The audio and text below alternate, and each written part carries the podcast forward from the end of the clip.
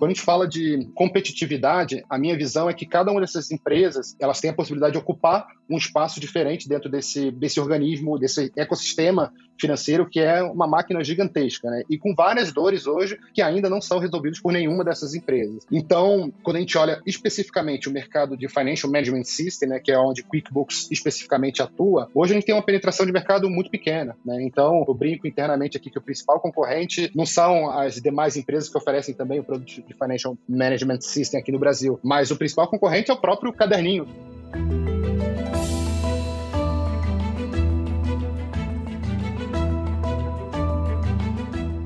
Olá, mentes inquietas e curiosas do século XXI. Este é o The Shift, o seu podcast sobre inovação disruptiva. Eu sou a Cristina Deluca. E eu sou a Silvia Bassi e a gente está aqui para falar sobre disrupção, porque, como a gente sempre diz, a ruptura é a única constante do século XXI para pessoas e empresas de todos os tamanhos. Com certeza. Diga lá, qual o assunto de hoje, que é bem bacana. Então, é, o assunto de hoje, se eu fosse dizer, dar, dar um título fancy para ele, eu ia chamar que é a tecnologia da prosperidade. É, é, vou explicar. A gente está acostumado a falar em transformação digital, e quando a gente fala transformação digital, na cabeça das pessoas, geralmente vem grandes empresas fazendo grandes coisas. Mas a beleza da transformação digital nesse século da economia digital é que as ferramentas são baratas, a tecnologia está disponível e empresas de todos os tamanhos podem estar fazendo isso e ganhando uma vantagem competitiva tremenda, né? É, o que é que falta? Falta o tal do letramento digital, falta entender como usar a tecnologia a seu favor, falta entender um pouco melhor as ferramentas e falta aí buscar ajuda, né, para fazer isso tudo. É, a gente trouxe um, convidado hoje, é, bem bacana, que vai de uma empresa enorme, norte-americana, que está aqui no Brasil já há um tempo, na América Latina, que tem feito um trabalho interessante de justamente atender as pequenas e médias empresas naquilo que dói mais, que é o bolso, né?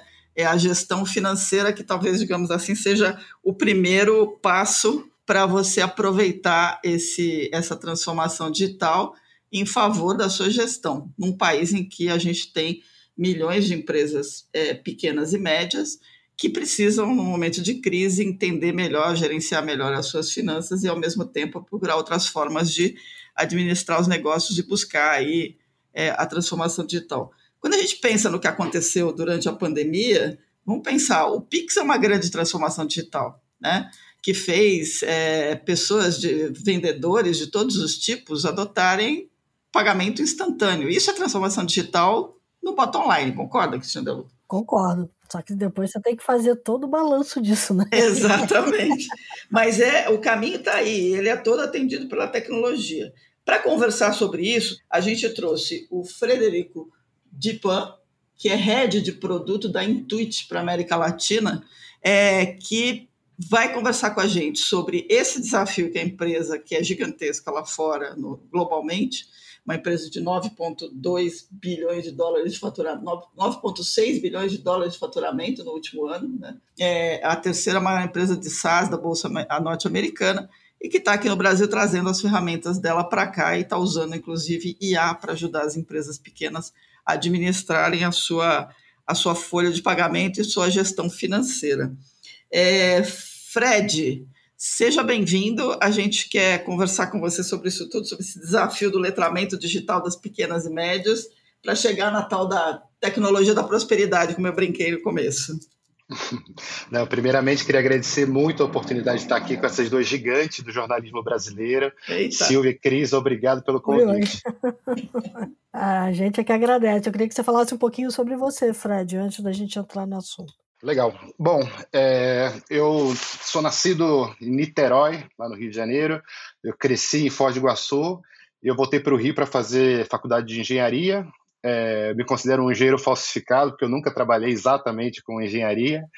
No começo da minha carreira, eu trabalhei com diversas áreas e em diversos setores. Né? Então, eu comecei com consultoria, fui trabalhar com finanças na indústria de energia, passei por marketing bem de consumo não duráveis, e aí eu tive minha primeira experiência internacional trabalhando como PMO no headquarters do ABN Emerald Bank, lá em Amsterdã. E aí, quando eu voltei para o Brasil, eu entrei na, na Whirlpool, que é a dona da Brastemp, Consul, KitchenAid, é, passei 13 anos trabalhando com toda a parte de estratégia, produto, marketing, de todas as categorias de eletrodomésticos. Fiquei três anos patriado lá nos Estados Unidos, cuidando da operação da América Latina.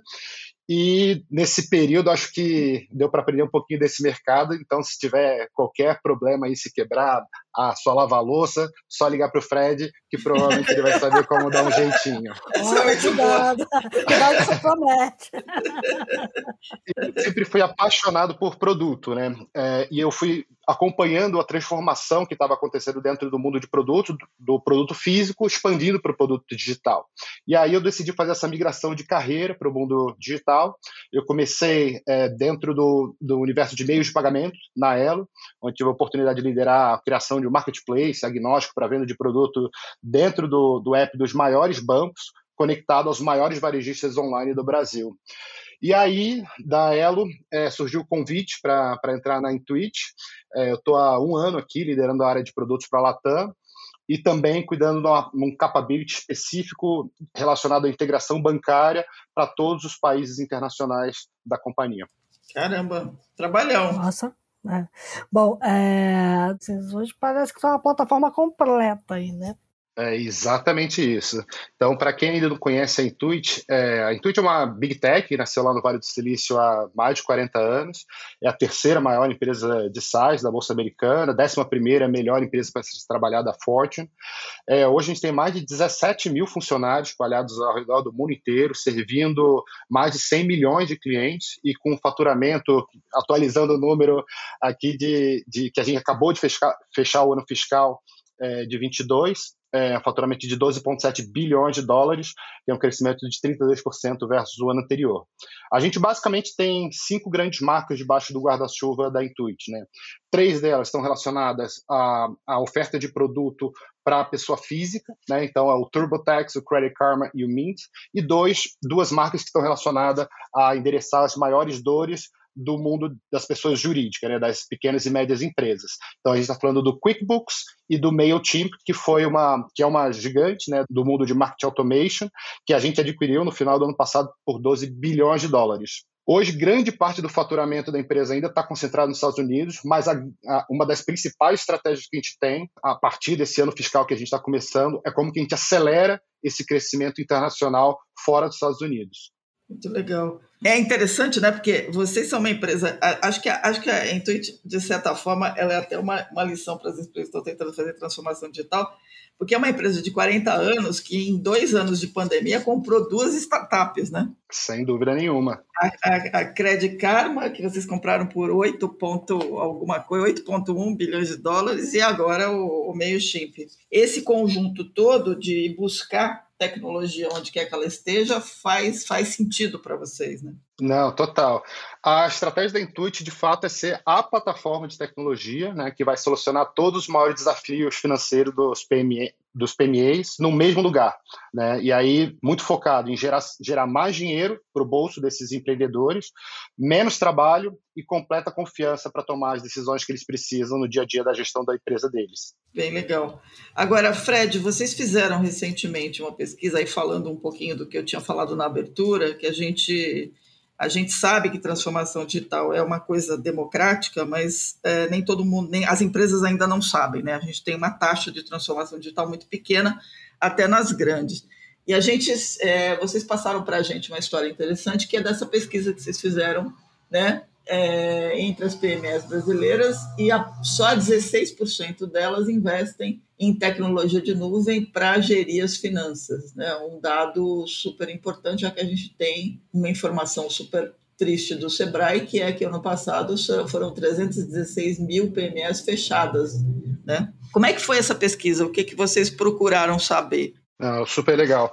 É, na verdade, a, a, pesquisa, o grande intuito é a gente entender um pouco mais detalhadamente o perfil dos diferentes tipos de empreendedores, né? Porque quando a gente fala de, de PME, parece uma coisa só, mas a gente está falando de um range é, de empresas com perfis muito diferentes, né? Desde quando a gente tem, é, a, enfim, as microempresas é, com faturamento de até 81 é, mil reais por ano, as EPPs, as médias empresas, enfim.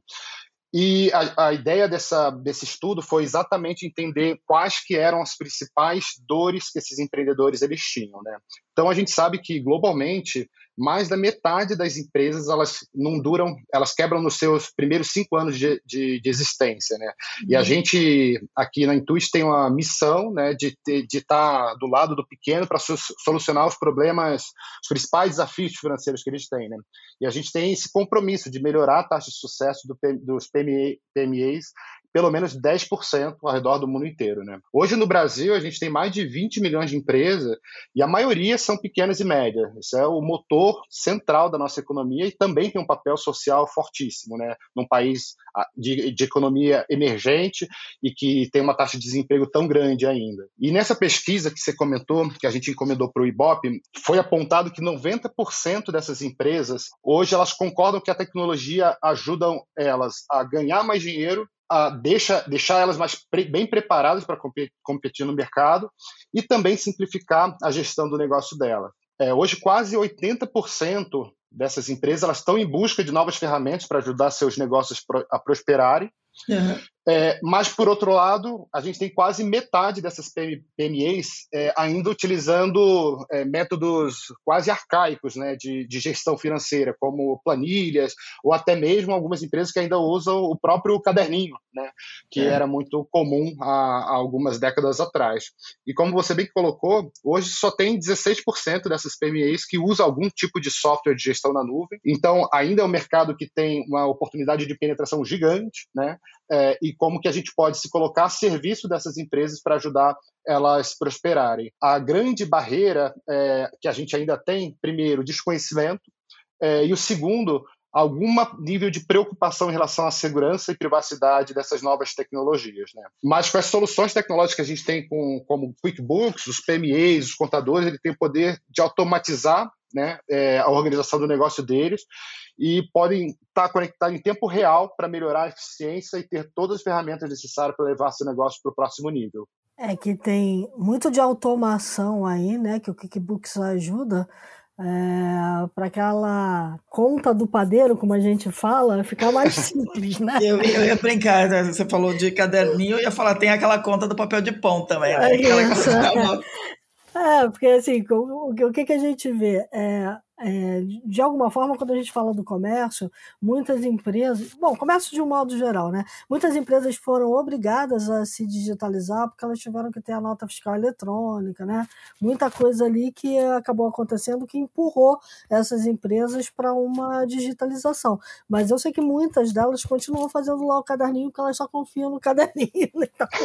Então, imagino que seja, seja assim, um trabalho grande para vocês é, a educação essas empresas né, para o uso da tecnologia. Não, sem dúvida nenhuma. E, e, na verdade, quando a gente olha esse processo de digitalização, ele está acontecendo em todos os segmentos. Né? Então, é quase uma, é, mandatório para a sobrevivência é, dos profissionais estarem se atualizando com as novas tecnologias para garantir que eles consigam competir nesse novo mundo super conectado e super digitalizado. Bem legal. Tem um dado interessante que eu estava vendo, porque o que, que acontece, na verdade, é onde que você identifica o maior, a maior dificuldade? É de entender de tecnologia, é de entender dessa coisa chamada cloud computing, ou está tudo na nuvem, ou é uma, uma, um receio de trocar o contador tradicional por um software que vai fazer essa gestão?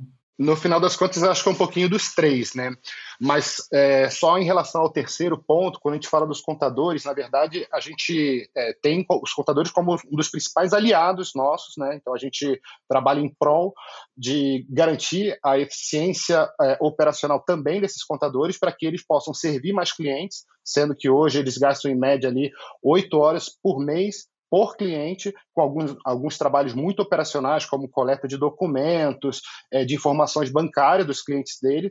E o QuickBooks ele também vem uma, como uma ferramenta para ajudar esses contadores a fazer a gestão é, contábil de uma gama maior de clientes. Tá, entendi. Tem um dado interessante que está aqui da pesquisa de vocês, que 50% dos empreendedores procuram aconselhamento com seus contadores mais de quatro vezes por mês e 53% dizem que as informações contábeis não são usadas para tomar decisão.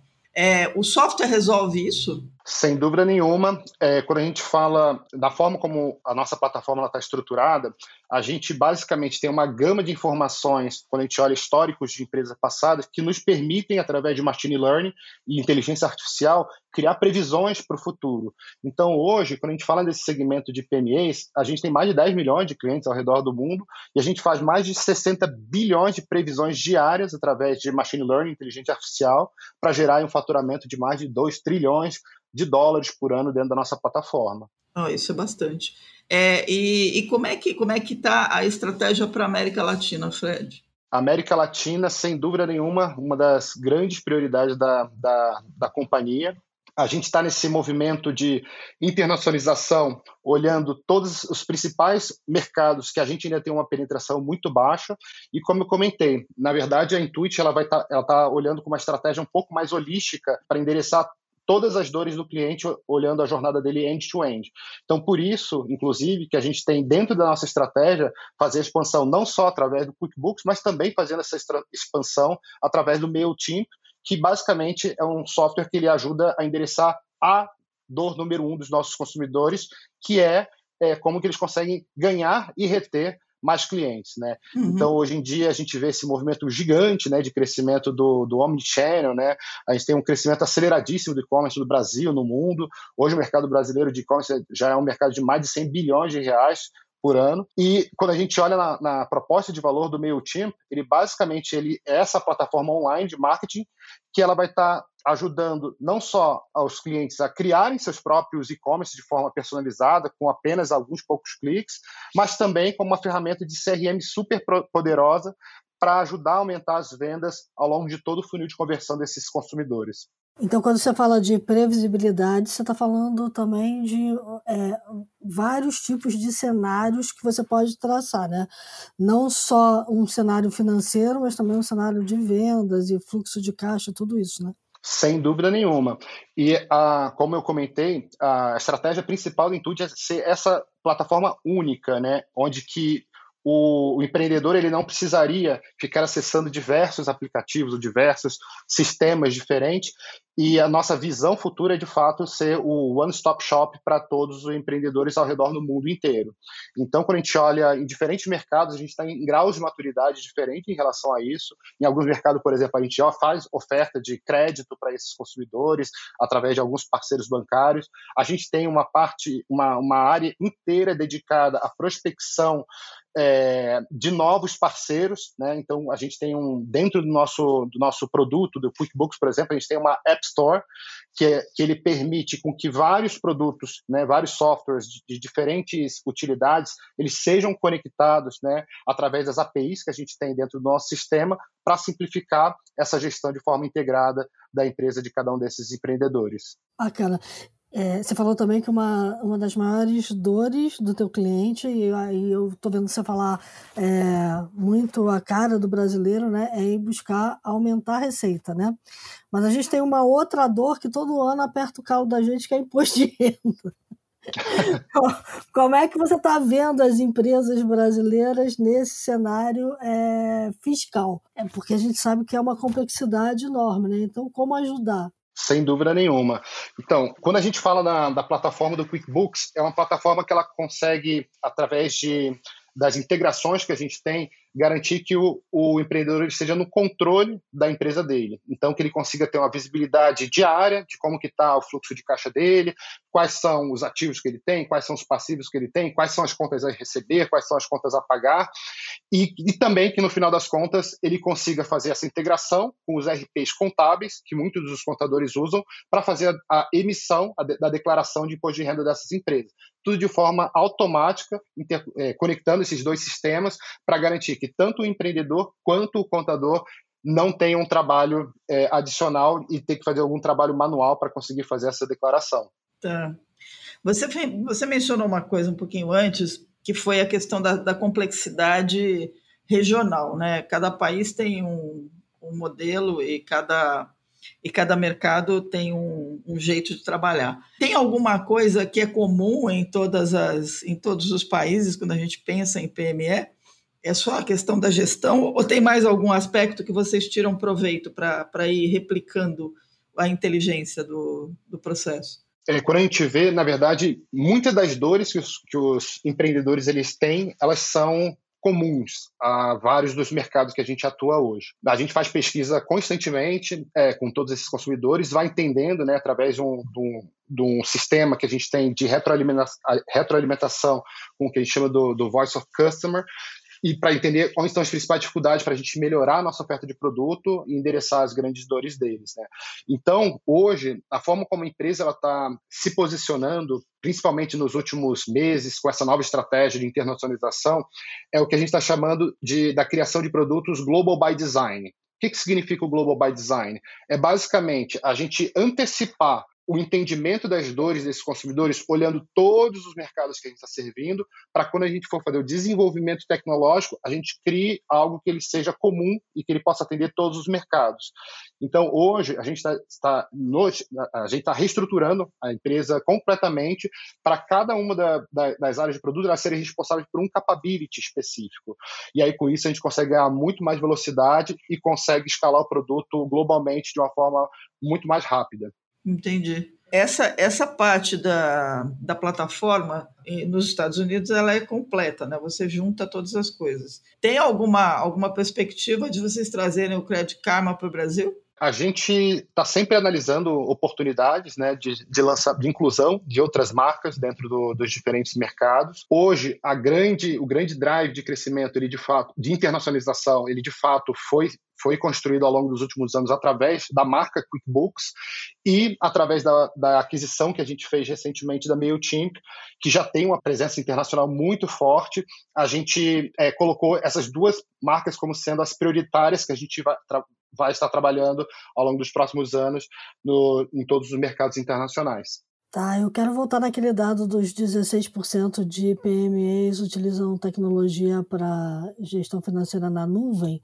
É, você chegou a mencionar sobre questão de segurança e tal, né? A gente lembra que quando nuvem começou, esse foi um processo de amadurecimento de todas as empresas, as grandes, inclusive os próprios bancos, que hoje já estão funcionando na nuvem, estão levando muitas das suas transações para a nuvem. Como é que a gente poderia é, ajudar a mudar a visão do brasileiro de que nuvem é insegura?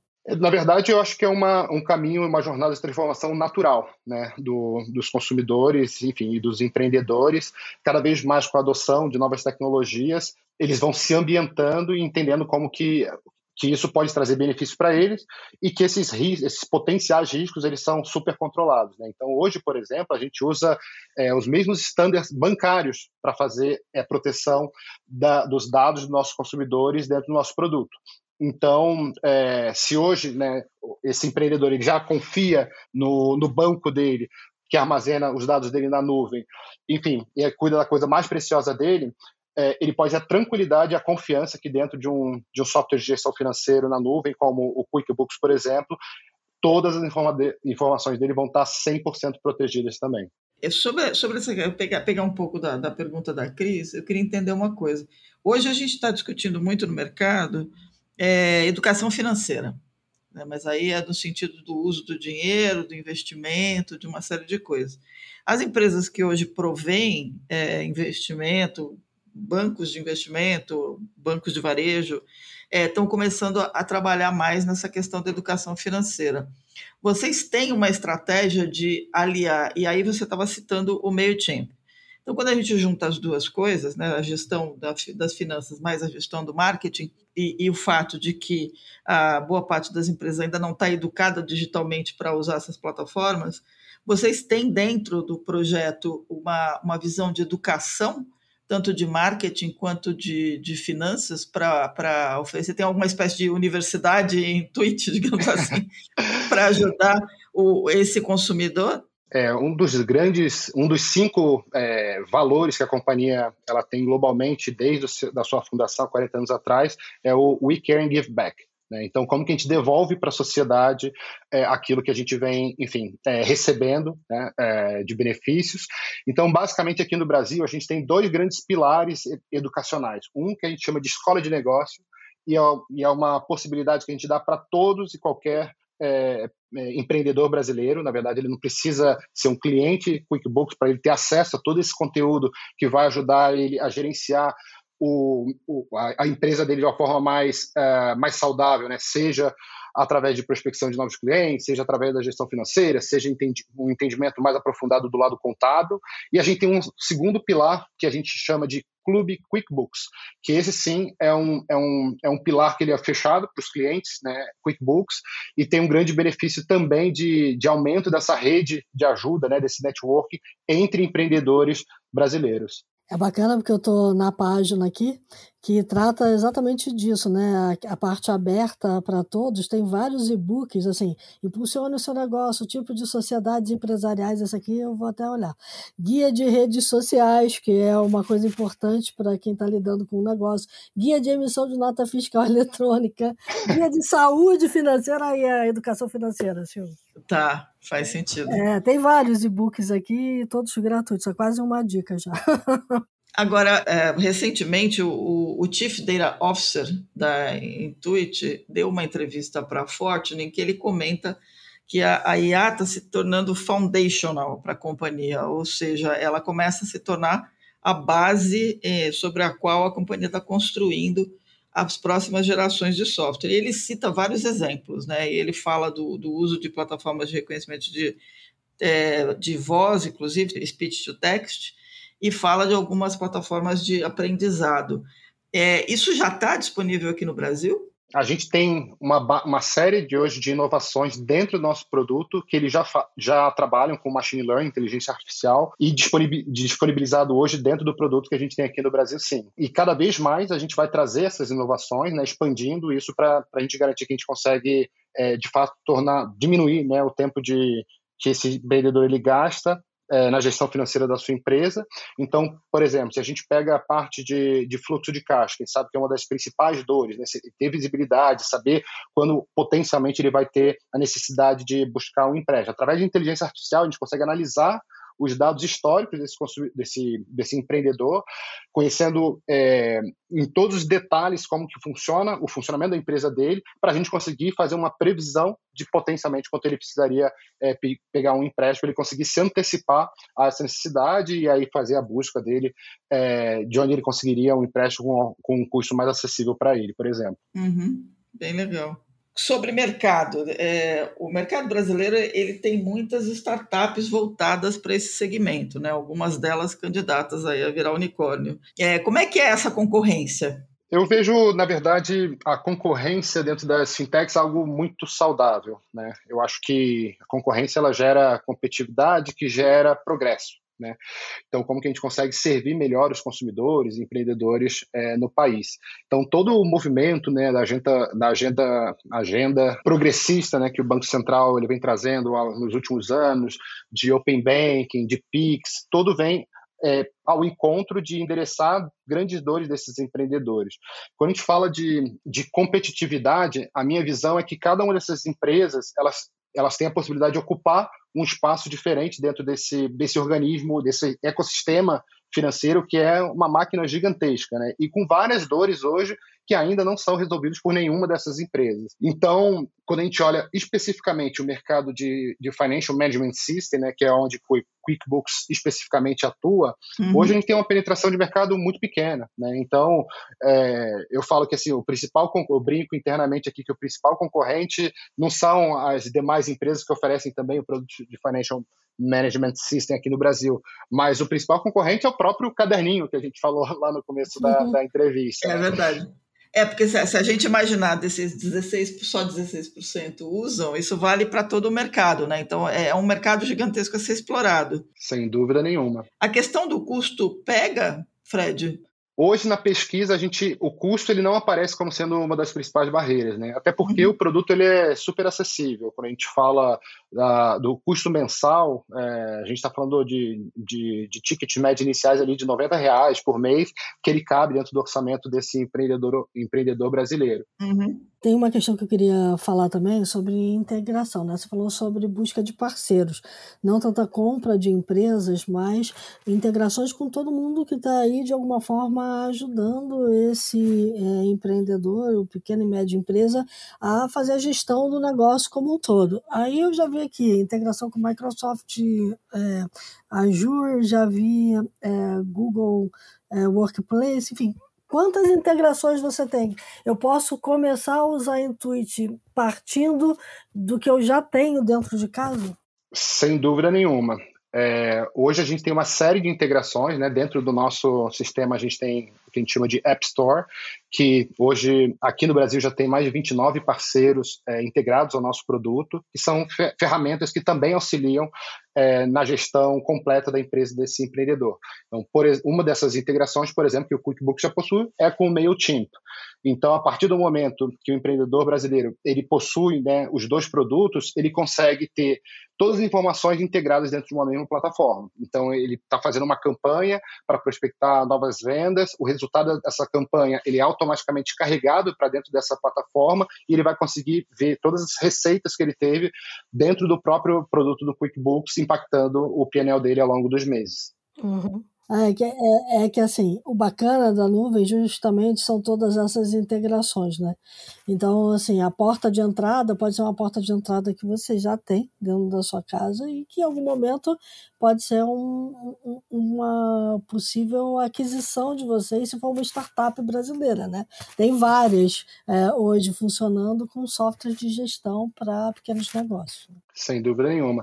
Inclusive, a gente começou a operação no Brasil através da aquisição de uma empresa chamada Zero Paper, fundada aqui dentro do Brasil e que, na verdade, era uma, uma plataforma bem mais simplificada né, de gestão financeira uh, online e foi o caminho que a gente, foi a porta pela qual a gente entrou dentro do mercado brasileiro, através dessa aquisição. Isso foi quando, Fred? Foi, é, se eu não me engano, em, no, no começo de 2015. Ah, tá, já tem um tempão, então. É, eu me lembro que a gente estava na IDG, Silvia, quando eu fiz essa matéria. Por isso que eu falei que tem alguns anos que, que, eu, que eu sei da Intuit, mas não. Depois perdi contato. Legal. Na tua opinião, Fred, quando você olha para o mercado brasileiro, qual seria a maior dor hoje para atender pequenas e médias empresas, na sua opinião? O que está pegando mais no Brasil? Hoje, acho que a principal dor continua sendo é a, é a dor global de, de conquistar novos clientes, né?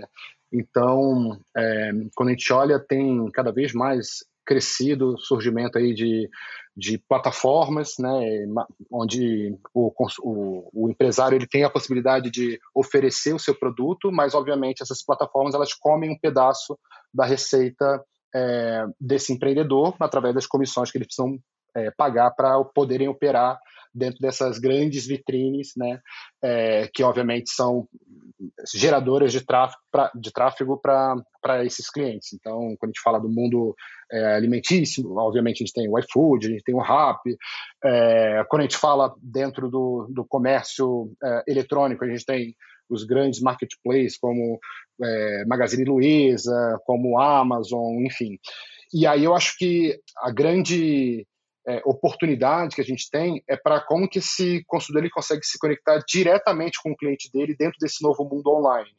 E aí tem uma, uma, uma necessidade né, de, de aprendizado maior de como funcionam essa, essas, essas ferramentas de, de marketing automation e como que eles conseguem, de fato, cada vez mais criarem campanhas que elas são muito específicas para o target que eles estão buscando e isso tudo, obviamente, passa por, por educação. Né? Então, era um tema que há, há três, cinco anos atrás, esses empreendedores eles não estavam não tava no radar desses empreendedores, e hoje, quando a gente olha, é, a grande maioria dos empreendedores brasileiros eles estão proativamente indo atrás de, de se atualizarem e aprenderem mais sobre como funcionam essas dinâmicas de marketing online e, como eu comentei, a gente tem a plataforma aí do MailChimp, que, que é um grande aliado nesse processo de ajuda desses desses empreendedores a conquistarem e reterem cada vez mais os seus clientes. Bacana, né? Então a gestão do cliente e esse atendimento personalizado já está entrando na veia do pequeno também. Sem dúvida nenhuma.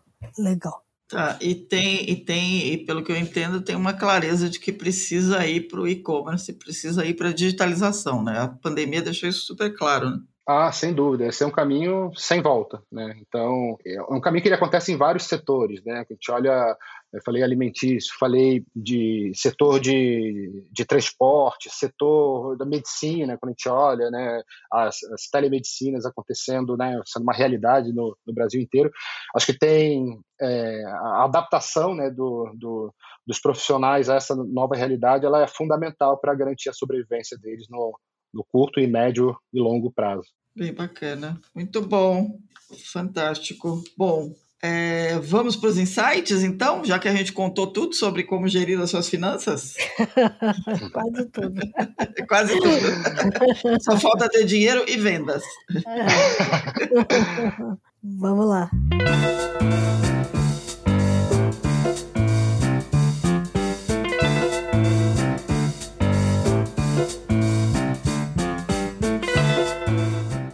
Você tem uma dica, Fred? Ah, tem um, um livro que eu gosto muito, não é, um, não é um livro novo, é um livro já antigo, que ele chama Predictably Irrational, de um, de um autor chamado Dan Ariely, uhum. que é um professor do, foi professor do MIT, da Universidade de Duke, dos Estados Unidos, que ele estuda um tema de behavioral economics e como que os consumidores eles tomam algumas decisões irracionais, mas que elas podem ser entendidas de forma previsível, né? E e eu acho que, principalmente quando a gente olha essa dinâmica do marketing, do marketing online, dessa nova realidade de aquisição de clientes, cada vez mais o empreendedor ele vai ter que estar conectado e entender quais são, como que é o funcionamento da mente humana para ele conseguir captar os clientes deles.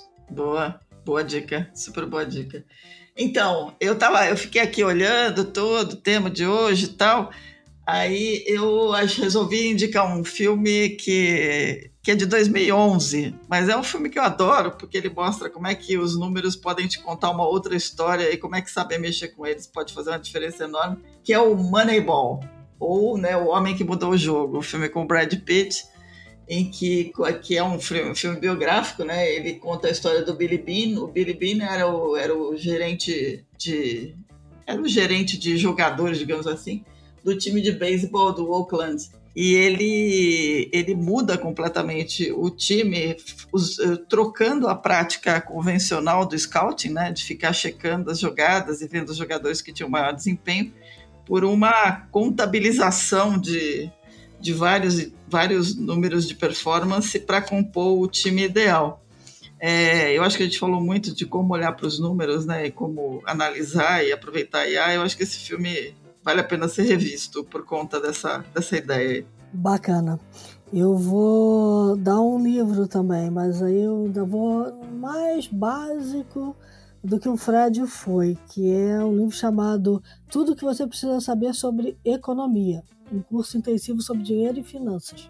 Boa. É do Alfred Mill é, de 2017, ele tem é, já está na terceira edição e ele vai atualizando, né? Mas o bacana é que ele vem lá desde os primeiros fundamentos é, da economia, ele explica de uma forma bastante simples, com é, exemplos práticos do dia a dia até chegar no ponto daquilo que a gente precisa realmente saber de como você vai é, gerir o seu negócio, né? E o dinheiro que está entrando, e o dinheiro que está saindo, e as finanças da empresa, conhecendo fundamentos básicos de economia. Quase voltar naquela história da conta do padeiro lá, mas sabendo que você precisa lidar bem com conceitos como inflação, deflação, enfim, e todas as outras aí que princípios de finanças que a gente precisa conhecer. Acho que um complementa o outro, Fred.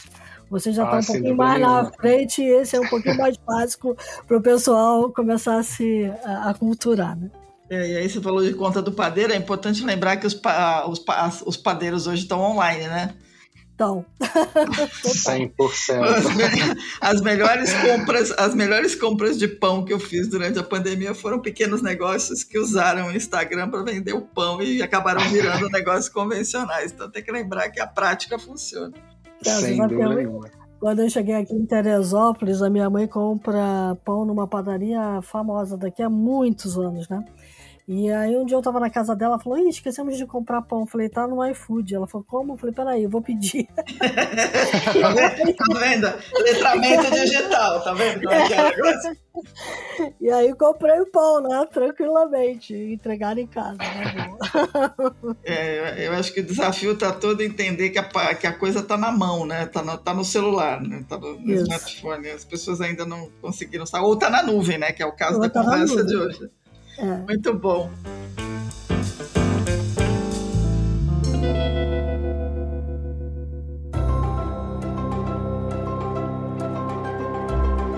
Fred, obrigada pelo teu papo, bacana a história. Eu acho que acho que essa pesquisa que vocês levantaram mostra que ainda tem bastante trabalho para ser feito, né? Com certeza de apoio mesmo, né? Das, das, pequenas e médias, como você disse, elas são a elas são o tutano da economia, né? Digamos assim. Sem dúvida e, e, tem um poder de empregabilidade que não pode ser desperdiçado num momento como esse, né? Então, obrigada de novo pela tua, pela tua, pela tua entrevista, pelo, pelo teu tempo aqui com a gente. A gente espera que possa trazer você de volta para contar outras histórias boas e força aí, crescimento. Sem dúvida nenhuma. Assim, primeiro, eu que agradeço, Cris, Silvia, foi um prazer amei o papo com vocês e estou super à disposição para a gente conversar, para ter outros pra, papos em breve. Tem muita uhum. novidade que a gente vai trazer aqui para o mercado brasileiro e vai ser uma honra ter a possibilidade de falar é, sobre essas novidades para a grande audiência que vocês têm aqui dentro do The Shift. Muito bacana. Muito legal. Obrigadão. Bom, para todo mundo que nos acompanhou, dicas, sugestões, críticas, elogios, mandem e-mail para news@theshift.info. Lembrando, pessoal, que embora o podcast seja o máximo, a The Shift não é só podcast. Vão no site, confiram lá os conteúdos super bacanas que a gente produz sobre transformação digital, sobre inovação, sobre mudança constante. www.theshift.info, assinem a newsletter é, a gente está com uma campanha de assinatura da The Shift, então aproveitem a campanha de assinatura e ajudem a gente aí a crescer a nossa base de assinantes. É, e a gente se vê na próxima semana.